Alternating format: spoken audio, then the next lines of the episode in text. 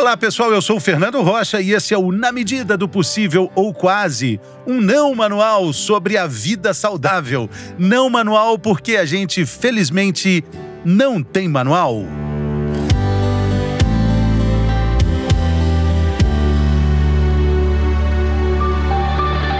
Água com gás engorda. Puxa vida, quando a água tem gás, ninguém acha que tá tudo bem, tanto faz. Não, quando a água tem gás, não tem mais ou menos.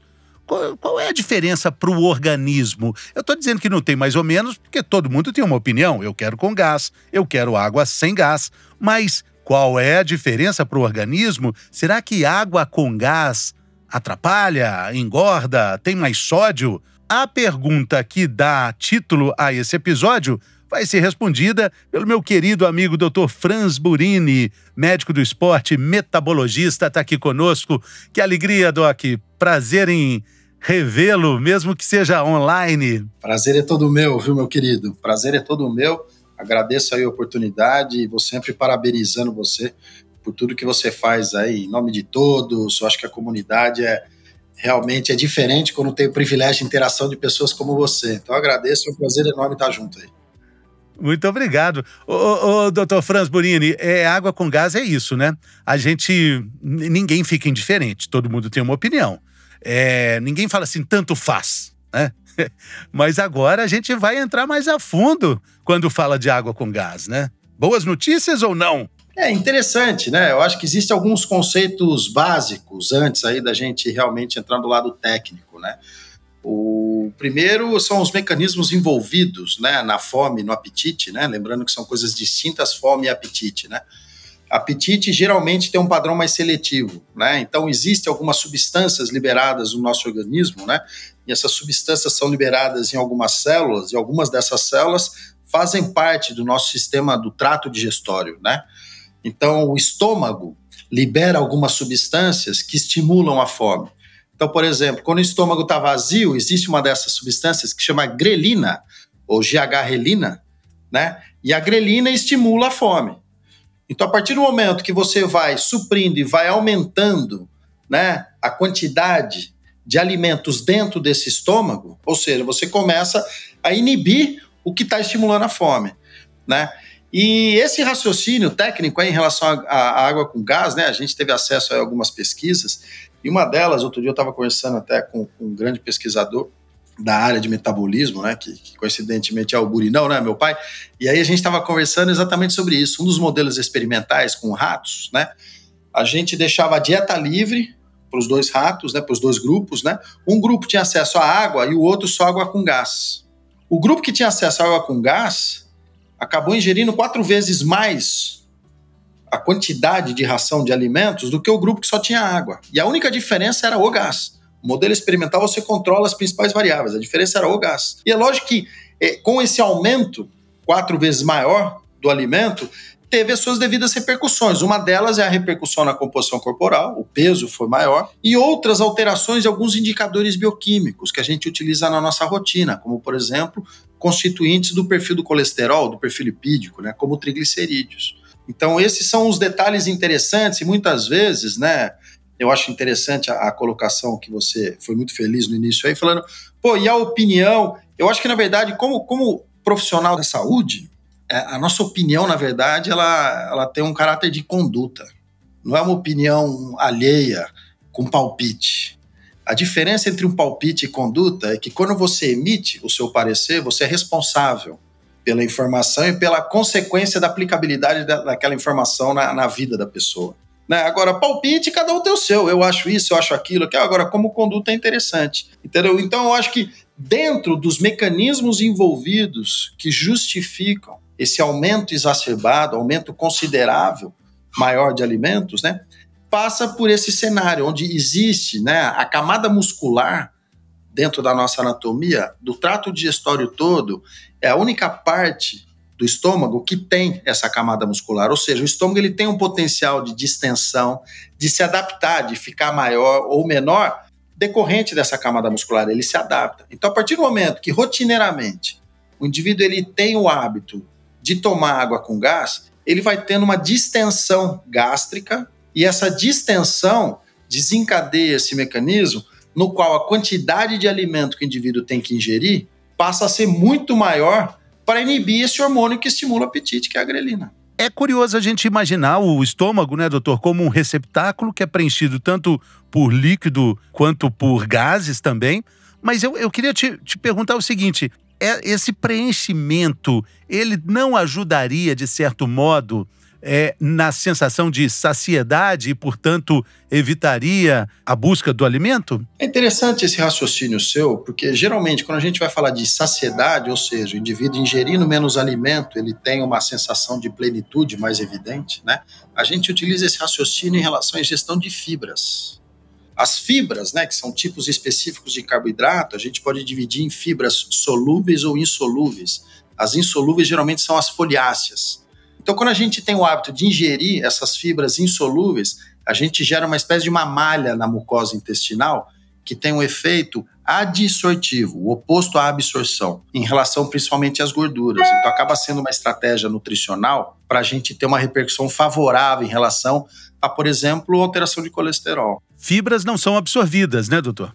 Exatamente, principalmente as insolúveis. As fibras solúveis são as fermentáveis do processo de fermentação, nessa interação das fibras solúveis né, com a flora bacteriana no trato digestório, existe a liberação de um ácido, ácido propiônico, que inibe a síntese de colesterol, igual as medicações hipolipemiantes ou medicações para colesterol alterado. Né? Então, é, existe esse raciocínio em relação ao aumento da saciedade quando você tem um volume maior. Agora, esse raciocínio, quando você fala de gás, de gás, na verdade, você vai tendo, na verdade, o oposto, uma distensão gástrica maior. Então, até que é uma estratégia, muitas vezes, né? A gente observa a molecada quando vai em rodízio essas coisas, fala, não, vou tomar alguma coisa com gás, porque daí eu consigo comer mais. Entendeu? Então acaba sendo ah, é uma dica nesse sentido, né? Dica boa de rodízio. aquela, aquela sentada na mesa assim que, que, que só sai quando o gerente começa a chorar, né? De arrependimento, né? Tá fazendo carinho. Mas, doutor, mais um, uma tentativa de defender a água com gás aqui. Como redutor de danos. Normalmente ali tentando domar o paladar, mais ligado para um refrigerante. Aí você toma água com gás com aquele limãozinho espremido, com bastante gelo, que eu acho uma delícia. Não está funcionando ali como redutor de danos é, no lugar de um refrigerante, que seria também muito é, triste ali para o trato digestório como um todo? Sim, sim, sim. É bem, bem interessante essa colocação, né? Como uma fase intermediária de adaptação, de transição. Acho que, na verdade, quando a gente fala de refrigerante, existe o aspecto calórico, então, tem os refrigerantes e depois surgiram os diets, que têm restrições específicas de alguns nutrientes. E o light, onde você tem pelo menos 30% a menos de caloria do que o normal. E existe agora o zero, ou seja, o zero caloria. E dentro da caloria em si existem outros compostos existentes nessa fórmula que é o refrigerante. Quando você fala de estratégias para amenizar o dano, né, eu acho que é sempre fundamental a gente lembrar o que, que a gente está alimentando, o que, que a gente está nutrindo. Se a gente está com foco em nutrir o corpo, o organismo, as células ou nutrir a mente. Se porventura você chegar para mim, e aqui não vamos fazer propaganda de refrigerante algum, mas esses refrigerantes de cola, se você pedir um e eu te der outro, sob a ótica de célula, líquido, eletrólito e alguns compostos. Mas sob a ótica da mente, você vai falar, Fran, tá de sacanagem? Eu pedi aquele, não esse. Então, uma coisa é nutrir o corpo, outra coisa é a mente. Então, esses indivíduos geralmente têm um background relacionado a escapes alimentares, ansiedade, e outras abordagens multifatorial, esses indivíduos sim, eles se beneficiam nesse momento, nessa transição. Olha, eu estou saindo do refrigerante com caloria para um com menos caloria, para um zero caloria, agora eu estou indo para a água, e dentro da água com gás tem aí as frutas, algumas coisas, outras estratégias que a gente pode fazer.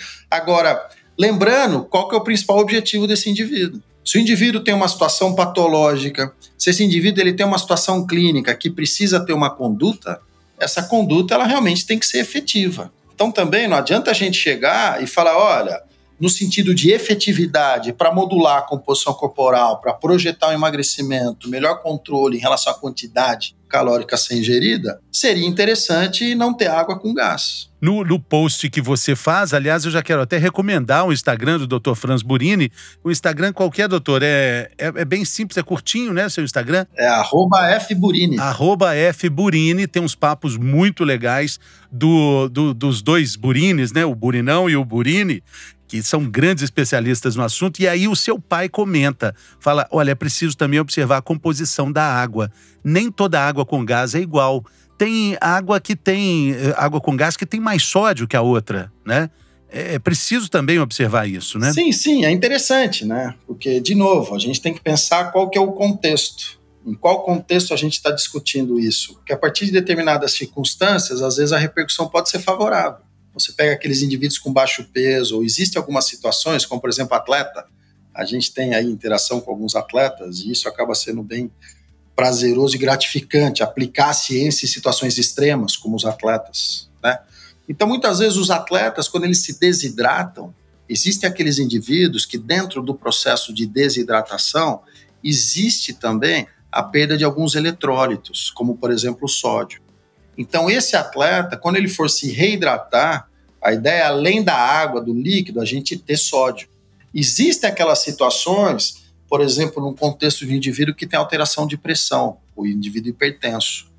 Esse indivíduo hipertenso, um dos mecanismos envolvidos né, no sistema de controle da pressão passa pelo sódio. Então, geralmente, os indivíduos hipertensos, a principal conduta, ou uma das efetivas orientações é se policiar em relação à ingestão de sódio. Então a gente tem muitas vezes aqueles indivíduos que se beneficiam se tiver o sódio e aqueles que na verdade acabam aumentando, se expondo a um outro risco quando tem acesso a esses é, líquidos na presença de sódio. Então, o fundamental é a gente contextualizar. É, eu, eu, acho que agora existe uma oferta muito grande é, de bebidas com o gás. Existem até máquinas disponíveis que você compra e faz o próprio, a própria bebida. Eu vi outro dia, tem chá, tem chá mate, com gás também. Agora, é, enfim, a oferta é muito grande, a tecnologia está tá oferecendo tudo isso, mas vale, como sempre, um remedinho precioso que é a informação, né? Nada, não tem almoço de graça na nutrição e na medicina, né, doutor? É, isso é interessante. Eu acho que além da informação é a gente contextualizar a informação. Né? Hoje, na verdade, é, a gente observa é quase que um boom populacional a desidratação. Né? As pessoas não têm o hábito, porque não dá para você falar eu gosto ou não gosto de água, ela não tem gosto. Ou você tem o hábito ou você não tem o hábito. E muitas vezes, né, e você é uma das pessoas que ajuda a divulgar isso, essas informações, né, sede é sinal tardio de desidratação. Eu adoro essa frase, já, já falei várias vezes. Vamos falar ela de novo, doutor? Ah, eu, eu, eu acho fantástica essa frase a sede é um dos últimos sinais é, de desidratação do corpo. A gente acha que é o primeiro. Exatamente, exatamente. Então a gente tem que atuar de maneira preventiva. Um dos bons critérios para avaliar se o indivíduo está bem hidratado ou não é a urina, é a coloração da urina. Né, acaba sendo um dos critérios associado a outros. Né? Então, muitas vezes, nos extremos cronológicos da vida, o recém-nascido e o idoso, muitas vezes eles têm um abatimento clínico, uma repercussão clínica considerável quando estão desidratados. São indivíduos que muitas vezes, em algumas emergências, o idoso ele está apático, ele está com pouca comunicação, letárgico, movimentos com uma certa dificuldade. E muitas vezes um acesso venoso, correndo 500 ml, 1 litro de soro, é, é como se tivesse mudado a vitalidade dele. Né? Então, e, e, existe aquela situação, ah, mas quanto mais eu hidratar, mais eu vou ao banheiro. Então, como se fosse um critério, não, olha, eu não quero acordar para ir no banheiro, ou eu não quero ficar indo muito no banheiro, então eu vou me me policiar na hidratação. Em outra situação crítica, como atleta de alto rendimento, 5% de desidratação cai o rendimento em até 30%. Se você chegar agora e falar assim, Franz, olha, eu quero um programa de treinamento, eu quero melhorar minhas, capacidades físicas em 30%, o que, que eu posso fazer? Aumenta a hidratação. E dentro desse líquido, a gente pode utilizá-lo como um veículo de nutriente seja um sódio, seja às vezes um composto com energia, como carboidrato, como a gente observa às vezes nessas provas de rua, corridas, né? Então, realmente, eu acho que a informação é algo muito nobre, né? É algo muito nobre. Exato. E eu acho que existe aí também aquela circunstância, né? No exterior, hoje, nos Estados Unidos, acaba sendo muito comum. Você senta no restaurante, ele já traz um tapped water, né? Uma água, como se fosse uma água já filtrada e tratada. Essa é a custo, a cortesia da casa, né? Em alguns países, o refrigerante está mais barato que a água. Ou seja, a água é uma coisa nobre, é uma coisa de difícil acesso. Em algumas regiões, então, e aqui no Brasil, a gente tem nascente para tudo quanto é lugar, no país inteiro, entendeu? Então, às vezes, é. é tá faltando isso da impressão. As pessoas precisam começar a, a sentir informação... mais falta para valorizar, né? Também não posso deixar de lembrar uma questão até de segurança, quando a opção pela água com gás acaba sendo mais interessante num lugar que você não conhece a procedência da água sem gás. Aí, pelo menos, a água com gás ela tem que estar tá fechadinha, porque o gás tem que estar tá lá, né? Caso contrário, tem alguma coisa errada, né? Falou tudo, risco de contaminação, contaminantes, né? A gente está em plena Copa do Mundo, quer dizer, imagina um cenário olímpico, Jogos Olímpicos ou Copa do Mundo, o atleta se prepara por quatro anos, né? Para um evento e de repente chega ali no dia do evento ele tem acesso a uma água contaminada, aquela água batizada que historicamente, né, os nossos brasileiros tiveram acesso lá na Argentina. Mas com certeza, se fosse uma água lacrada com gás, né, esse risco passa a ser menor, né? É. Agora, agora para voltar lá no início, caminhando aqui para o fim, ah, para responder, você deu aquela aquela enroladinha ali, pô, informação é diferente de palpite, palpite é diferente de informação, mas o título do episódio, doutor, tem uma questão muito importante assim. Água com gás engorda? Eu acho que a gente que, que responde aí, Doc? Eu, no sentido de composição corporal, para emagrecimento, a sugestão é evitar. A conduta, a orientação é evitar água com gás. Aumentando a ingestão de água com gás na rotina, com certeza a quantidade de alimento a ser ingerida para inibir um dos mecanismos de controle do apetite passa a ser maior e as suas repercussões. Então, no contexto de emagrecimento, água com gás está na contramão. Não é interessante água com gás está na contramão. Mas ah, não a água, né? Porque a água também. água de jeito nenhum. Queridíssimo doutor Alfredo Halper sempre dizia que às vezes a gente acha que está com fome, mas na verdade está com sede, né? Que os, os receptores de, de, fome e sede são muito parecidos, aliás, estariam no mesmo lugar, né? É, a gente tem áreas específicas, né? De controle de fome, apetite e sede. Né? E lembrar que a hidratação ela tem repercussões clínicas de maneira geral e também pontuais em alguns tecidos. Se a gente for ver e falar do sistema digestório, por exemplo, a desidratação está associada à constipação intestinal. Né? Então, muitas vezes, a gente está tendo quase que uma febre aí, a gente estava conversando um pouquinho agora até sobre isso, uma febre de algumas alterações que até pouco tempo atrás não existiam. Esteatose hepática não alcoólica, os cálculos renais, né? tendência a formar pedra, ou seja, o indivíduo ele não tem o hábito de se hidratar, não faz parte da rotina dele. E aí a gente pode começar a abrir o leque e começar a discutir causos, né? Ou casos específicos. Então, muitas vezes, quer dizer, o indivíduo ele tem acesso às plantações de coco. O padrão de hidratação que ele tem é um pouco diferente. Né? O indivíduo que de repente ele está na rotina de trabalho. Né? Pô, qual que é a periodicidade? São dois litros? São três litros? Quantos litros de água? Né, eu costumo sempre fazer uma analogia. O Fernando ganha 5 milhões por mês e o Franz ganha 1 milhão por mês. Quem é mais rico? A gente tem que ver quem gasta mais ou menos. Não é só um lado da moeda, não é só o quanto você está ingerindo, é o quanto você fica exposto ao ar-condicionado. Falando, a gente desidrata também, o padrão de respiração, se é respirador bucal ou não. Então existem outras variáveis que influenciam, né, em relação a esse status hídrico. Não dá para cravar aqueles famosos oito copos, dois litros de água por dia. É, esse é o melhor que nada, né? Esse é uma meta. Se você já bateu essa meta, agora vamos discutir os detalhes dessa meta. Né? E dificilmente água em excesso vai ter repercussão deletéria num contexto clínico. Existe uma situação muito atípica que é comum nessas corridas. Quer dizer, hoje foi muito disseminado esse boom, vamos fazer maratona em tal país. E geralmente a orientação é o quê? O indivíduo, quando ele tem uma característica de atividade recreacional, essas provas de endurance, ele tem um pace de corrida mais baixo e ele vai tendo acesso a todos os postos de água. E muitas vezes existem mecanismos de controle da pressão do vaso sanguíneo, que diz respeito ao quanto de líquido que você tem dentro do vaso sanguíneo para o que você tem de sódio e de potássio. Se você hiperidratar, como às vezes acontece em algumas provas de longa duração, aí sim você pode alterar o teor de sódio e faz um quadro que chama hiponatremia. Mas isso é muito técnico, muito específico e muito atípico. De maneira geral, na população, vale a pena se hidratar. Né? Eu acho que a água é um nutriente subvalorizado, infelizmente.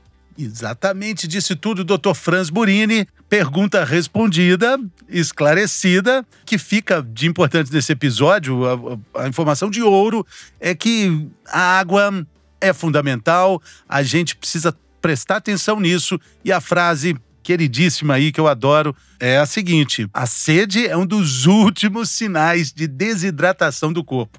Não é isso, doutor? Muito obrigado pela participação. Perfeito, meu querido. Eu que agradeço. Um forte abraço e sucesso sempre. Valeu! Até a próxima, pessoal!